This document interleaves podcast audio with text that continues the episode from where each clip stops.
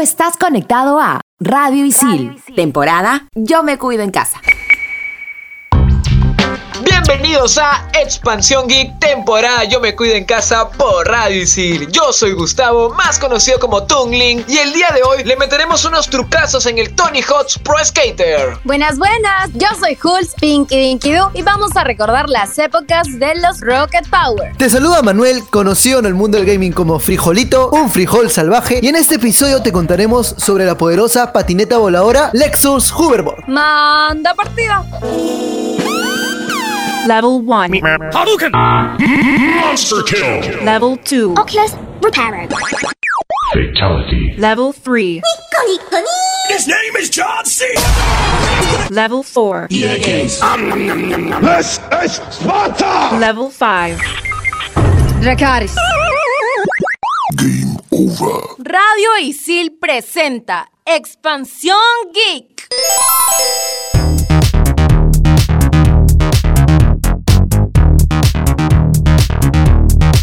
Tony Hawk's es una serie de videojuegos de skateboard aprobada por el skater profesional Tony Hawk y publicada por Activision de 1999 a 2015. La serie fue desarrollada principalmente para consolas por Neversoft desde su lanzamiento hasta el 2007, hasta que Activision transfirió la franquicia a Robomodo en 2008. Tiempo después, el acuerdo de licencia entre Activision y Hawk expiró en el 2015. La serie ha generado un total de 19 juegos. La historia del juego empieza en 1998, donde Activision firmó al skater profesional Tony Hawk como el rostro de la franquicia. El juego había estado en desarrollo antes de que Hawk fuera firmado como el rostro de la marca, y su nombre y probabilidad se incluirían tarde en el desarrollo. Originalmente Hawk firmó un contrato de licencia válido hasta el 2002, que se renovó hasta 2015, tras el éxito de la serie Pro Skater. La serie de Tony Hawk's fue desarrollada originalmente como un clásico juego de arcade. El objetivo de la mayoría de los modos del juego es lograr un alto puntaje. Para ello, el jugador tiene que realizar y combinar volteretas, rutinas y manuales con ejecuciones exitosas, añadiendo la puntuación del jugador. Comenzando con un Underground, la serie muestra un modo de historia apropiado. En Underground, Project 8 y Proving Ground, la historia se centra en el personaje del jugador convirtiéndose en un skater profesional. Mientras que en Underground 2, la única secuela directa de la serie, el jugador se embarca en una gira de destrucción alrededor del mundo, orquestada por Tony Hawks y Van Margera. Los cinco primeros juegos de la serie recibieron elogios de la crítica por su singular juego y sus variadas bandas sonoras. IGN declaró que el legado de juego de Tony Hawk es uno de los que puede estar orgulloso en medio de otras encarnaciones de videojuegos de celebridades. Sobre el juego Tony Hawk Pro Skater 1 y 2, este juego saldrá el 4 de septiembre del 2020 y será el remasterizado de las dos primeras entregas de la franquicia, a cargo de Vicarious Visions y Activision para PlayStation 4, PC y Xbox One. La jugabilidad clásica se mantendrá intacta con sutiles retoques para adaptar a las mecánicas de la actual generación, o sea, a nuevo, y el compromiso de mantener en todo momento los ansiados 60 fotogramas por segundo, incluso en resolución 4K. También tendremos disponibles todos los modos de los juegos anteriores, por lo que podemos crear nuestro propio skater, crear parques y desbloquear multitud de contenidos. Todo ello sin micropagos. Según Activision, yo no lo sé, dudoso, lo veo verde. Con la demo que salió el 14 de agosto, los jugadores con acceso han encontrado una imagen en los archivos de un personaje. Y se trata del recordado Officer D, un policía que apareció desde el primer juego y que nos podía perseguir por los mapas, pero que también era desbloqueable para jugar con él como patinador. Su vuelta a Tony Hawk's Pro Skater 1 y 2 era bastante previsible, pero la novedad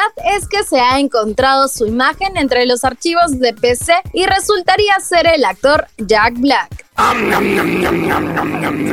Expansión Geek. Chicos, ¿han jugado alguno de estos juegos de la franquicia de Tony Hawk? En realidad, tenerlos así propio en mis manos no los he tenido, pero yo recuerdo que iba a la casa de un amigo que tenía la PlayStation 1, el único en todo el barrio que la tenía, para poder jugar estos juegos. Y me gustaban mucho sus mecánicas porque eran muy graciosas. Solo apretabas X, recuerdo, y te salían todos los trucos. Era súper, súper raro. Yo tengo un recuerdo bien chévere porque cuando era niño, en la época pues del Play 2, era como que básico tener algún juego de Tony Hawk, muy aparte de repente los primeros Call of Duty o qué sé yo, tenías que tener un Tony Hawk. Entonces en esa época yo tenía la Nintendo GameCube, entonces como que me sentí incompleto. Y mi primo, me acuerdo que me regaló así un jueguito de segunda, pero original, de Tony Hawk, no recuerdo si era el 3 o el 4, y cuando lo tuve era como que al fin me siento completo, tengo un juego de Tony Hawk en alguna consola y me emocioné mucho. Creo que todos nosotros hemos pasado en algún momento por esta época en la que hemos querido ser skaters. A mí, o sea, sinceramente me gustó, incluso quería comprarme una penny, pero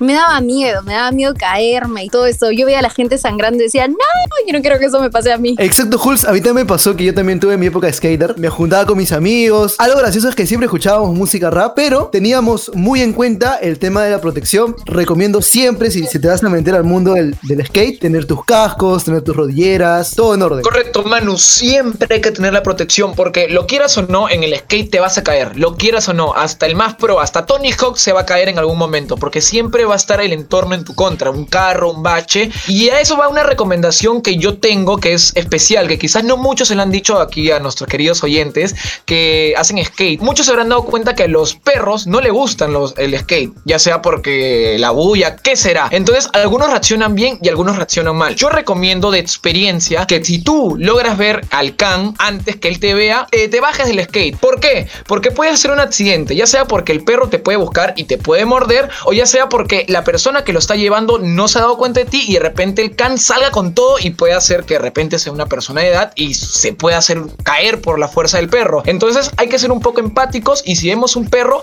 mejor hay que parar. Yo recomiendo eso. Sinceramente me hubiera encantado escuchar sus consejos cuando tenía aún mi espíritu, pero ya saben, si ustedes nos están escuchando y quieren ser skaters, pues usen sus protectores y ya saben, si están cerca de un can o un perrito, pues bájense del skate para que no generen algún accidente. Recuerda que estás aquí en Expansión Geek temporada Yo me cuido en casa por Radio y sí. Trabajos, exámenes, clases remotas y nuestra nueva vida en casa. Estación Isil. Estrenamos los jueves. Estos son los archivos G1223. 545. El mundo de los skaters se inmortalizó por primera vez en la película de culto Thrashing. Con un soundtrack lleno de rock y punk de los 80, el film se estrenó en 1986. Fue dirigida por David Winter y protagonizada por Josh Brolin. Quiero hacer un alto aquí para mencionar que este tipo es un crack, porque aparece en los Goonies, Sin City y es el mismísimo Thanos. Thrashing no solo es recordada por su referencia al skate, sino también por la canción Black Eyed Blonde, interpretada por los Red Hot Chili Peppers en una escena de la película. Expansión Geek.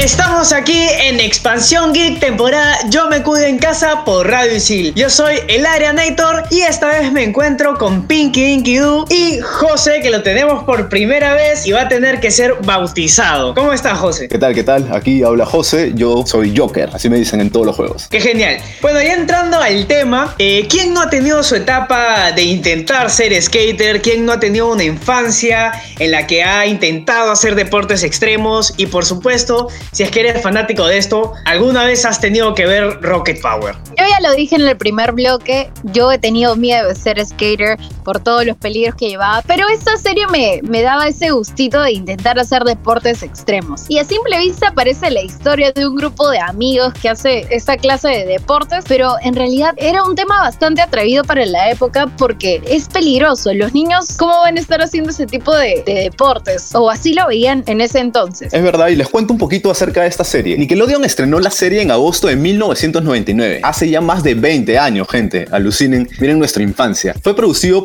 Arlene Klatsky y Gabor Shupo, quienes también hicieron series como Los Rugrats y Ah, monstruos de verdad. ¿Sabían que el piloto nunca fue publicado ni mucha gente lo va a ver? Se llama Playa Rocket. ¿Qué hablas? No sabía, no sabía. Pero básico de la gente de los 90 y 2000 era haber visto los Rugrats ir creciendo y encontrar la maravilla de Rocket Power. Como te van gustando otras cositas y todo. Y este nombre que mencionaste de Playa Rocket está justificado porque la serie se desarrolla en una ciudad ficticia en la costa de California que llaman Ocean Shore. Si por ahí has tenido curiosidad y has eh, buscado un poco sobre esta cultura de los skaters, eh, del surf también, pues de hecho vas a sentirte identificado porque la animación de las locaciones es muy similar, por no decir idéntico, al famosísimo muelle de madera de Santa Mónica. Y bueno, gran parte de los capítulos se centran en, en- en enseñar a Sam, el nuevo calamar, a practicar deportes extremos y que no muere en el intento. Eso es cierto, Adrián. Tanto así que el primer primer episodio cuenta la llegada de Sam al vecindario, justamente. El capítulo se llama El nuevo calamar del barrio. Pero en la serie no solo rescatamos cosas del grupo como a Otto, Rey, Twister y Sam el calamar, sino también al padre Rocket, Raimundo, y a Tito Macani, quienes forman parte de las lecciones que van aprendiendo los brothers. Y cómo olvidar lo que decían los antiguos hawaianos. Justo también para la serie se hicieron tres películas para televisión. Bueno, todos recuerdan la carrera por Nueva Zelanda, que en realidad es un especial por las Olimpiadas de Invierno del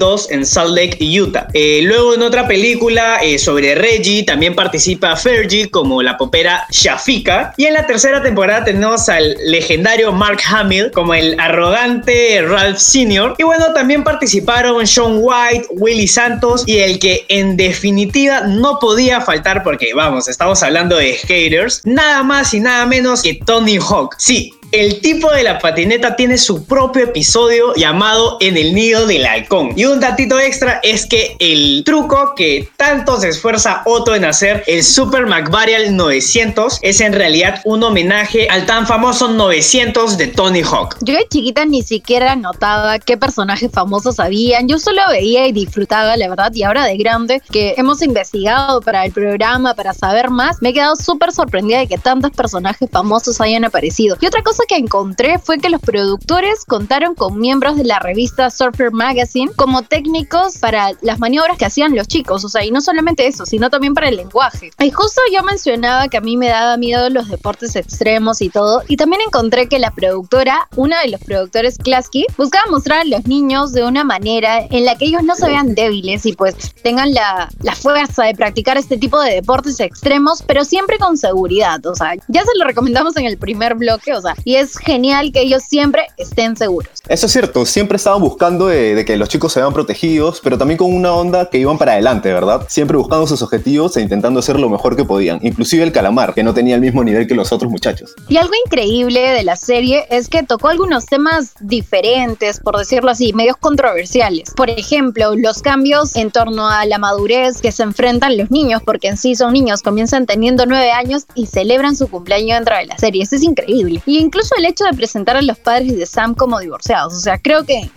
no en muchas series vemos este tipo de temas. O bueno, ahora sí, pero para la época, siendo casi fines de los 90 y, e inicio de los 2000, era muy diferente. En definitiva, sí fue una serie que, que tocó temas diversos y era bastante profunda en ciertas cosas, pero terminaba con algo más relajado, ¿no? Y por ejemplo, otro datito que les puedo comentar es que el nombre real de Twister es Mauricio. Aunque solo algunos personajes podían llamarlo así, muchos recordarán que durante la serie hubo un cambio de voz. Esto pasó en la última temporada. La voz del actor de doblaje de Twister, que era Ulises Cuadra, empezó a cambiar mucho y fue reemplazado. Se hizo todo un episodio dedicándole este punto del cambio de voz de Mauricio para que no se sienta algo forzado dentro de la serie. ¿Pueden creerlo? Eso a mí eh, en las series animadas me parece genial que los personajes vayan cambiando, vayan creciendo, así sea un poquito nada más, pero sí se ve un poco más realista, ¿no? Y lo chévere de esta serie justo Rocket Power es que se toma ciertas libertades. Por ejemplo, no Raimundo, el papá, como que estaba disperso, ¿no? Sospechosamente está demasiado relajado, se podría decir. Y otro datillo que podríamos mencionar es que la serie tuvo videojuegos como Team Rocket Rescue para PlayStation 1 y Rocket Power Beach Bandits para PlayStation 2, GameCube y Game Boy Advance. Y bueno, si eres un fan y quieres seguir recordando tu infancia, Nickelodeon ha subido algunos capítulos a YouTube, así que puedes disfrutarlo ahí. Quédate porque veremos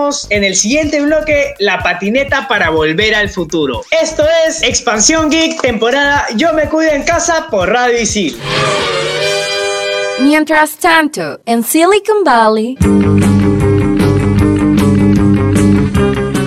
gigante tecnológico Amazon compró grandes porciones de tierras agrícolas en Gilroy. El grande del comercio electrónico mantiene un amplio apetito por expandirse en Silicon Valley. Amazon Data Services, con sede en Seattle, ha comprado varias parcelas agrícolas en Gilroy, en el lado oeste de la carretera federal 101 y justo al sur del centro minorista Gilroy Premium Outlets. El acuerdo permitió a Amazon comprar aproximadamente 66 acres de tierras agrícolas. Los acuerdos tienen como objetivo crear centros para que Amazon innove y cree nuevos productos, servicios y tecnologías, así como para hacer que la empresa sea más eficiente en términos de distribución de mercancías y cumplimiento de pedidos.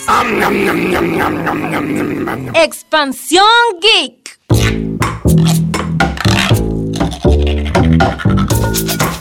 ¿Se imaginan usar la hoverboard, esa patineta de volver al futuro? Pues la compañía japonesa Lexus comenzó hace años atrás un proyecto que parecía imposible, pero que en agosto del 2015, tras adelantar su lanzamiento a pesar de estar calendarizado para estrenarse a la par del aniversario de Volver al Futuro, vio la luz el anuncio de esta innovación en medio de múltiples pruebas fallidas y controversias. Esta patineta voladora llamada Slide cuenta con imanes y 32 superconductores refrigerados por nitrógeno líquido, que al llegar a los menos 197 grados puede desplazarse únicamente sobre una pista magnética especialmente diseñada para repeler los componentes de esta, produciendo la levitación. Hay que resaltar que además de ellos, la Lexus Slide debe ser recargada con nitrógeno cada 10 minutos. La patineta llega a tener un peso de hasta 11.5 kilos, incluyendo los imanes y las 50 onzas de nitrógeno líquido. El diseño es lo mejor que ha presentado la compañía. La superficie es de madera de bambú natural y su estructura es un soporte de fibra de carbón. Lo mejor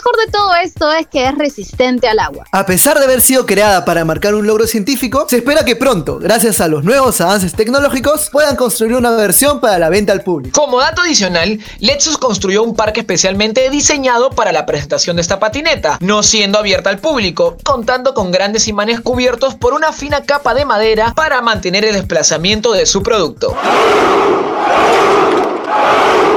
Expansión Geek. La recomendación de esta semana viene de la mano de los amos de Dogtown. Esta es una película basada en hechos reales que narra los orígenes de los Sea Boys, un grupo de skaters originarios de Santa Mónica y Venice del estado de California en los años 70. Se centra en tres leyendas de la subcultura skate punk: Stacy Peralta, Jay Adams y Tony Alba. ¿Por qué verla? Estamos seguros que si eres amante del skate, quedarás maravillado con las acrobacias que realizan, aparte del buen soundtrack y la vida desenfrenada del grupo de jóvenes. Además de narrar la historia de este legendario grupo de skate, también podemos resaltar la presencia de Heath Ledger, el famoso actor que interpretó al Joker en la película Dark Knight en Batman. Bueno, él. Él es el que hace de Skip Englow, dueño de la tienda de surf llamada Zephyr, que patrocinó e impulsó a la fama de los Sea-Boys. También podemos reconocer los breves cameos que realizan Stacy Peralta, que también participó como guionista, Tony Alba, que además se encargó de enseñar acrobacias y estilo de patinaje a los Sea Boys, Jay Adams, así como también el mismísimo Tony Hawk. Cabe resaltar que cuando tenía 14 años, él pertenecía al equipo de skate formado por Stacy Peralta. Como dato extra, se sabe que el dibujo animado de Nickelodeon, Rocket Power, se inspiró en este grupo de jóvenes para la creación de su programa. ¿Dónde puedes verla? Puedes encontrar esta película en Google Play Películas por un costo de nada más de 22 soles. Yo soy el Arianator y aquí tienes otra opción para poder chilear con tu canchita al costado. Yo soy Hulk, ya conocida como Pinky in You, y ya sabes, vas a poder disfrutar Tony Hawk en tu PC, PlayStation y Xbox One. Y yo soy Gustavo, más conocido como Tungling, y recuerden, Rocket Power fue la inspiración para muchos en el skate. Te saluda Manuel, alia Frijolito, y no le pierdas el rastro a la Lexus Hoverboard, ya que lo más probable es que en un futuro usaremos patinetas voladoras para transportarnos. Y hasta aquí el programa de hoy, nos volvemos a escuchar en el próximo. Estamos aquí en Expansión Geek temporada Yo me cuido en casa por Radio Isil. Chau, chau. GG. Y toma kaki. Eso sí es de un buen calamar.